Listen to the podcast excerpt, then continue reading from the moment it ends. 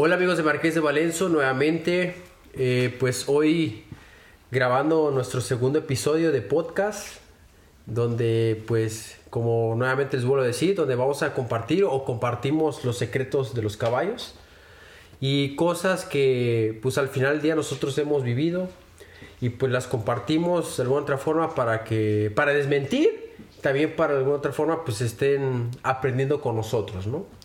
Nuevamente me presento, yo soy Cedric Valenzo, fundador de, Marqués de Valenzo. Y pues nuevamente me acompaña aquí Rafa.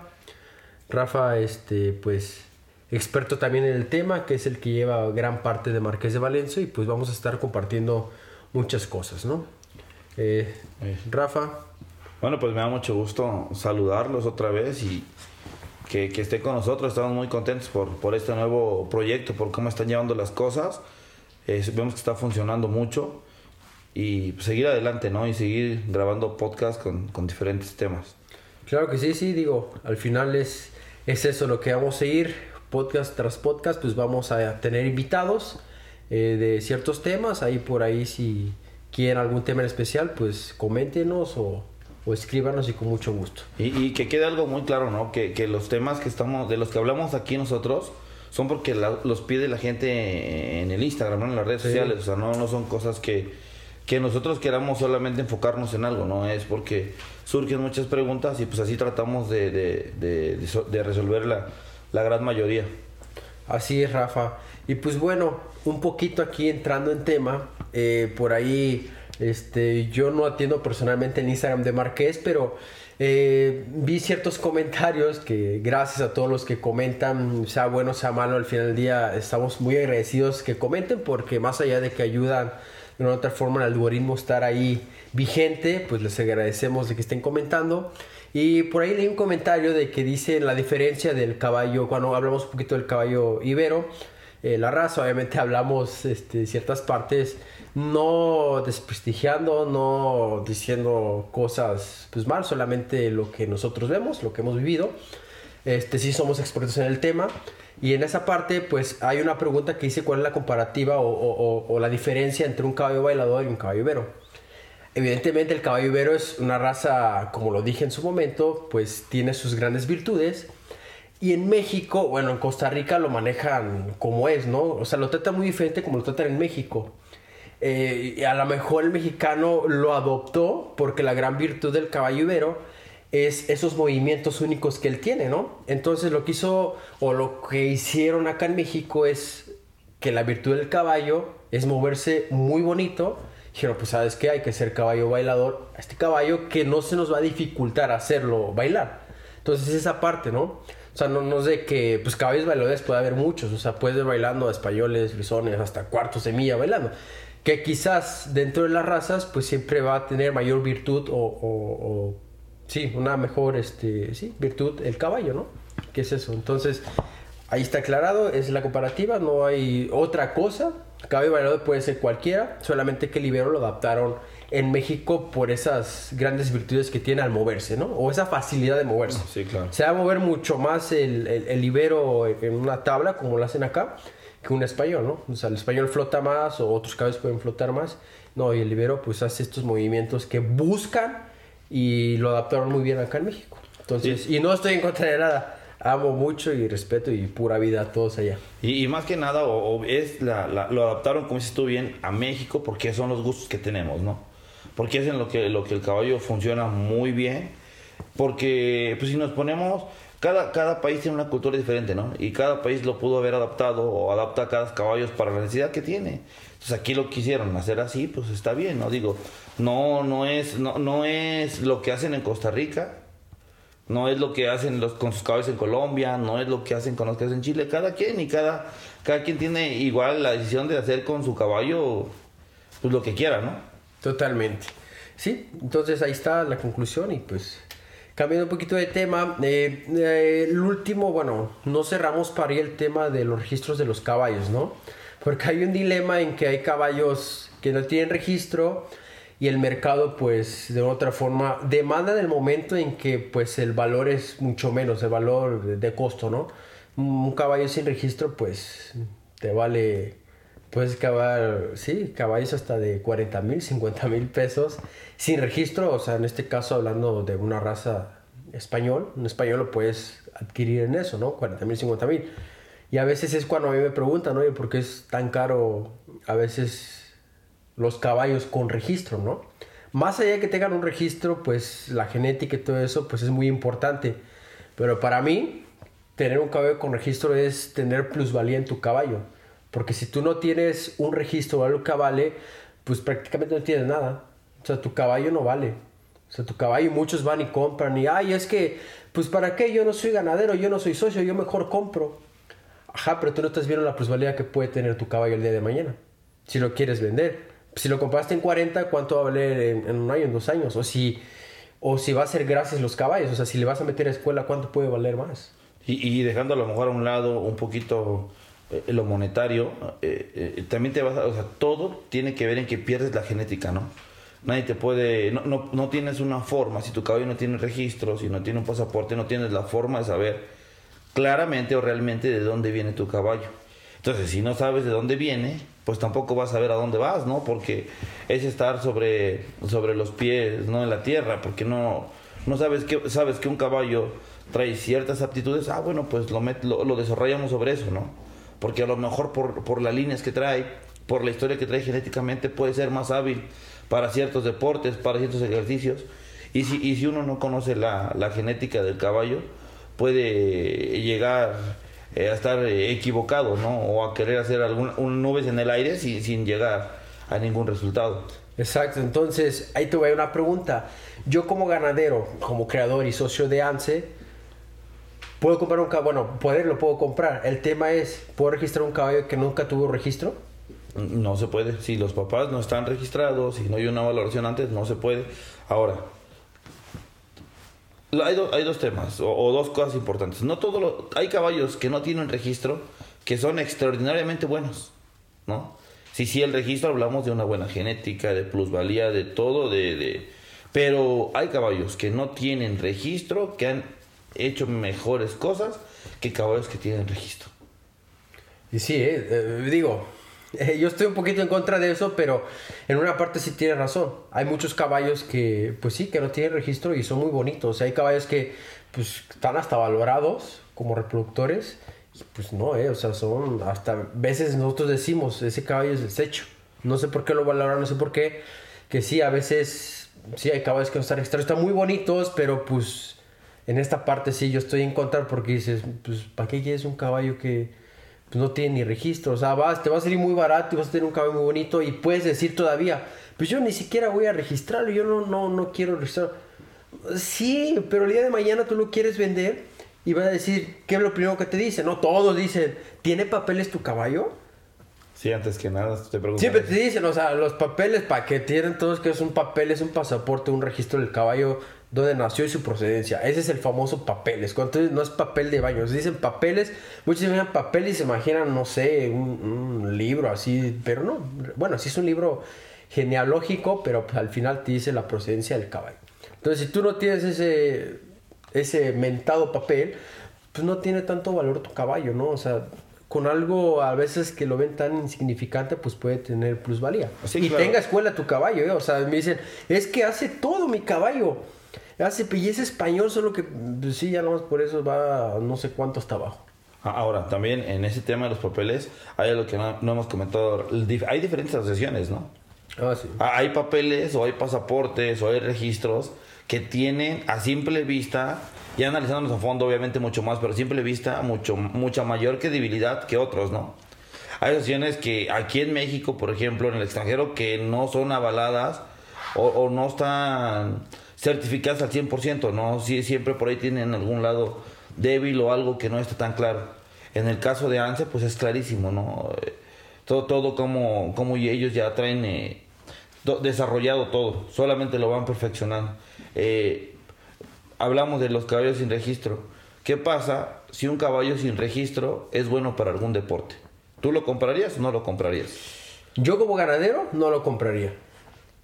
O sea, si es un caballo español, el escenario es un caballo español, que dice, ¿sabes qué? Se un caballo español, no tiene registro, pero el caballo puede ser una joya para que dime un deporte o una virtud que tenga Para el salto, a lo mejor. Para saltar, ¿no?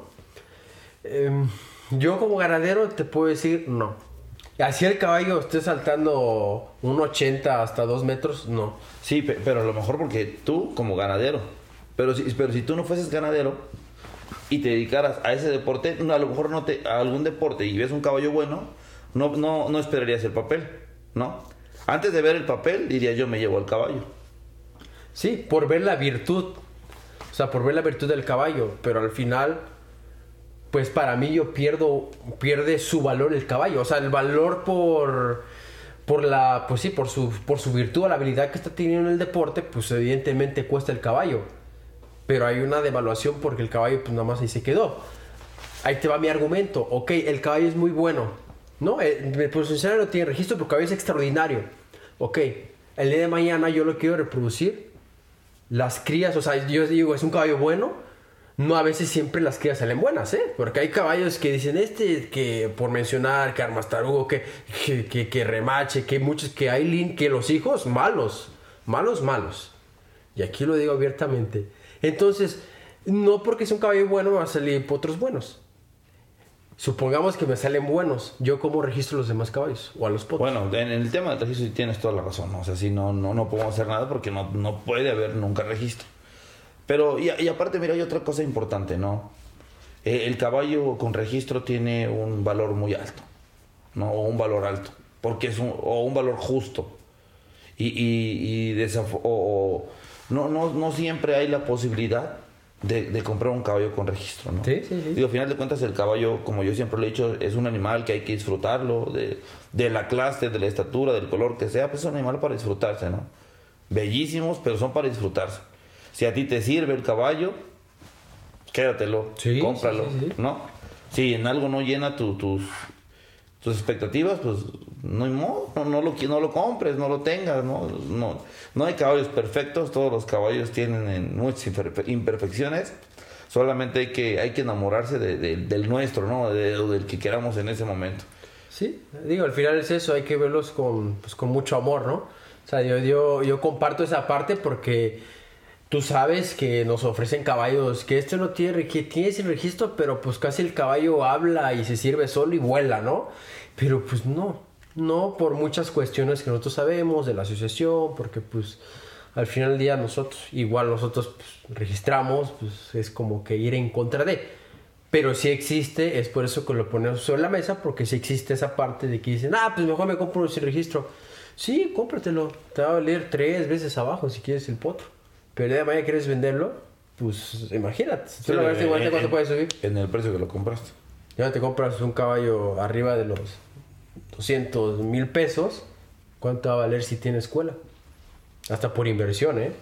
Entonces, pues ahí está eh, pues la parte de los registros, de que pues siempre valoren esa parte, ¿no? Si quieren un caballo sin registro, quieren un caballo con registro, pero pues yo les recomiendo, compres un caballo con registro y pues de la ganadería que ustedes quieran, solamente pues que esté registrado, porque pues como le hemos dicho, pues si hay registro, pues tu caballo existe, ¿no? Sí, sí, que se enfoquen, ¿no? Principalmente que se enfoquen hacia, hacia lo que quieren, ¿no? y, y- y que se acerquen con alguien que les ayude, ¿no?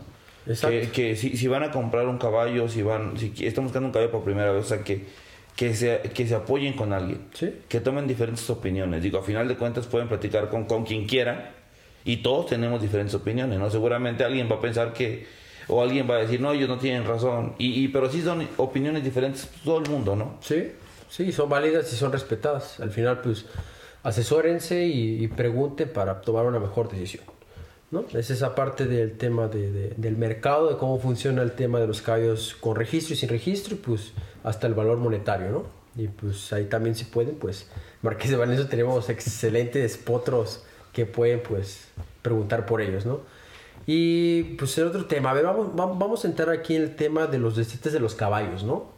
Eh, vamos a hablar para alguien que pues tiene su yegua cargada, tiene este, pues ya está esperando, está días de, o vamos a platicar un poquito mejor desde que ya está gestada, o sea, ya está embarazada, tiene gestación, eh, toda esta parte de cómo debe de ir atendiéndose pues la gestación hasta el último mes o ya el mes de parto, ¿no? En esta parte, este, más o menos, Rafa, platícanos eh, cómo más o menos tú llevas, tenemos más de 20 yeguas gestantes.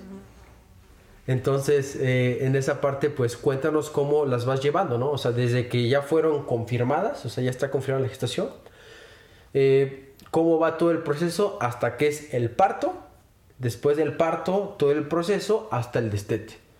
Háblanos para que nos entienda un poquito la audiencia o alguien que tiene o está pasando por este momento por eso. Eh, bueno, después de que, desde que la confirmamos gestante, hay algo muy importante la nutrición del potro cuando esté en el vientre de la madre, ¿no? O sea, darle de comer a la yegua algo, no que la llene, que la nutra. Porque lo que, lo que va a nutrir refleja en el producto. Y lo que nosotros queremos o lo que todos queremos son productos sanos. Entonces, desde, desde que la confirma gestante, nosotros pues tratamos de hacer un cambio o hacemos un cambio en la alimentación adecuado para la etapa que está viviendo, ¿no? Y después de que, que viene el nacimiento, están seis meses con la mamá, que, que son pues los reglamentarios, ¿no? Los, que han, los que están en todos los libros o lo que se, ha venido haciendo por muchos años. Y nosotros hacemos algo pues diferente o, tratamos de hacerle el destete más ameno tanto a la yegua como al potro, haciéndolo por horas. ¿no? Después de que llega a los seis meses empezamos a separar, eh, ciertos días son tres horas, después pasa a 6 horas, después de estar 24 horas juntos, el potro y la yegua, están 4 días, 3 horas eh, sin ella, después están 6, después vienen las 8, después vienen las 12, hasta que llegan a adaptarse a tener las 24 horas, no digo, pueden estar o no de acuerdo con lo que hacemos, pero con base a lo que hemos ido haciendo, eh, nos ha resultado eso, ¿no? Cuando uno, no sé, ha pasado y, cuando destetas al caballo de pronto, ¿Qué pasa? ¿Qué pasa con las yeguas? La inflamación de, las mamas, ¿no? La, la, ubre está llena, tienes que ayudarla con, con agua fría, con, con alguna, con, con, compresas frías o, tenerla para, para desinflamarla y hacerle no tan, no tan triste y no tan doloroso, ¿no? Porque se puede provocar una mastitis Se puede provocar una mastitis, ¿no? te das cuenta que, que la yegua sufre porque ah, llegan a tener esa temperatura, ¿no? Sí, sí, sí. Es esa parte que, que hay que tener pues en cuenta, ¿no? Cómo, cómo es esta, estas etapas que es progresivo, ¿no? No es de, atajo, ya lo encierro y ya se acabó. Pues no, porque podemos afectar a la yegua y, y también al potro o a la potra, ¿no? O sea, bien tú lo dices, es todo progresivo para que al final el desarrollo pues sea la mejor para el potro. Y, y no ha sido con todos los potros, ¿no? O sea, hay algunos potros que rápido se adaptan, o sea, desde el primer día dos, tres días ya te diste cuenta que ya se alejaron de la mamá, ya no lo buscan tanto. Igual no todas las yeguas producen leche de la misma forma, ¿no? Hay unas que en poco tiempo va disminuyendo la cantidad, entonces no tenemos problema y vamos pues reduciendo el proceso, ¿no? Que tratamos de que todos sean igual por, por cómo también tenemos nosotros eh, programadas las yeguas.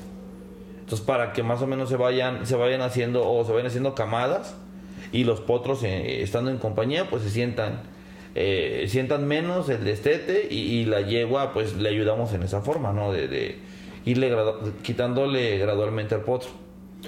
Pues ahí está entonces para todos aquellos que pues están en proceso de, los que pues ya tienen alguna yegua por parir, pues esa parte, ¿no? Hay que, hay que tomar en cuenta todo lo que nos menciona aquí Rafa, de que pues todo el, destete del potro es progresivo, ¿no? No nada más de tajo y se acabó, ¿no? Porque al rato pues generamos ciertos problemas. Entonces es progresivo y algo muy importante que, hay que mencionar que la nutrición en todo el, toda la gestación es muy importante, más al finalizar. Al finalizar ya la gestación, que es por ahí más o menos, más o menos la gestación va a durar 11 meses, y semanas, entonces más o menos por el mes 9 ya hay que apretar ahí todo, mes 8 vamos apretando, hay un requerimiento de, de, pues, de proteína, porque pues va a haber un gasto energético impresionante de la yegua en la lactancia, ¿no? Entonces ya toda esa parte pues hay que tomarla en cuenta y pues el alimento, hay muchos alimentos, pueden dar el alimento que ustedes quieran, muchos alimentos comerciales, nosotros trabajamos con ciertas marcas que nos ha venido muy bien y pues la parte que nos menciona Rafa, pues hay que tomarlo en cuenta y pues yo creo que pues ya vámonos, estamos ya aquí finalizando esto. Eh, yo creo que el siguiente podcast vamos a hablar ciertas cosas eh, importantes. Vamos a tener ya la, la, una invitación de, de, un médico veterinario especialista en reproducción equina. Vamos a entrar un poquito en debate, unas preguntas. Queremos que nos hagan preguntas en, redes sociales sí. para poder tenerlas aquí, ¿no? Exactamente, o sea, escríbanos, este, ahí está el Instagram de Marqués. es yeguada.marqués de Valenzo en Instagram, es donde más activo estamos. Y pues ahí escríbanos qué tema quieren, se coméntenos, compártanos, eso nos ayuda mucho para llegar a demás personas. Y pues si te sirve esto, pues lo hacemos con todo el amor, todo el corazón. Y pues gracias, gracias a todos los que nos están escuchando. Y pues nuevamente les voy a repetir, el siguiente episodio va a estar muy entretenido porque vamos a tener ciertos, un cierto invitado, que es un médico sorpresa, que es especialista en el tema de reproducción equina. Y pues ahí vamos a ver entonces para que nos manden sus preguntas y, ver que de otra forma nos podamos ayudar. Sí, que la idea aquí es sumar, ¿no? Ir resolviendo dudas y por eso el siguiente, el siguiente podcast va a estar un especialista en reproducción para que con, entre más preguntas tengamos, pues de más dudas salimos, ¿no? O sea, lo que se ocurra preguntar, lo pueden hacer. Perfecto, pues listo, entonces pues cerramos este, este episodio que pues, estuvo un poco, poco entretenido, ahí en controversia ciertas cosas, pero pues bueno, al final todo lo que decimos es a través de, de nuestra experiencia, nuestras vivencias y pues este, no es de que nosotros tengamos la razón o nos sintamos mejor que alguien más, sino hablamos a través de lo que nosotros hemos vivido. Y pues nos vemos hasta la próxima, compártenos y pues esto es Marqués de Valenzo, nos vemos hasta la próxima. Adiós, esto es Marqués de Valenzo. Bye.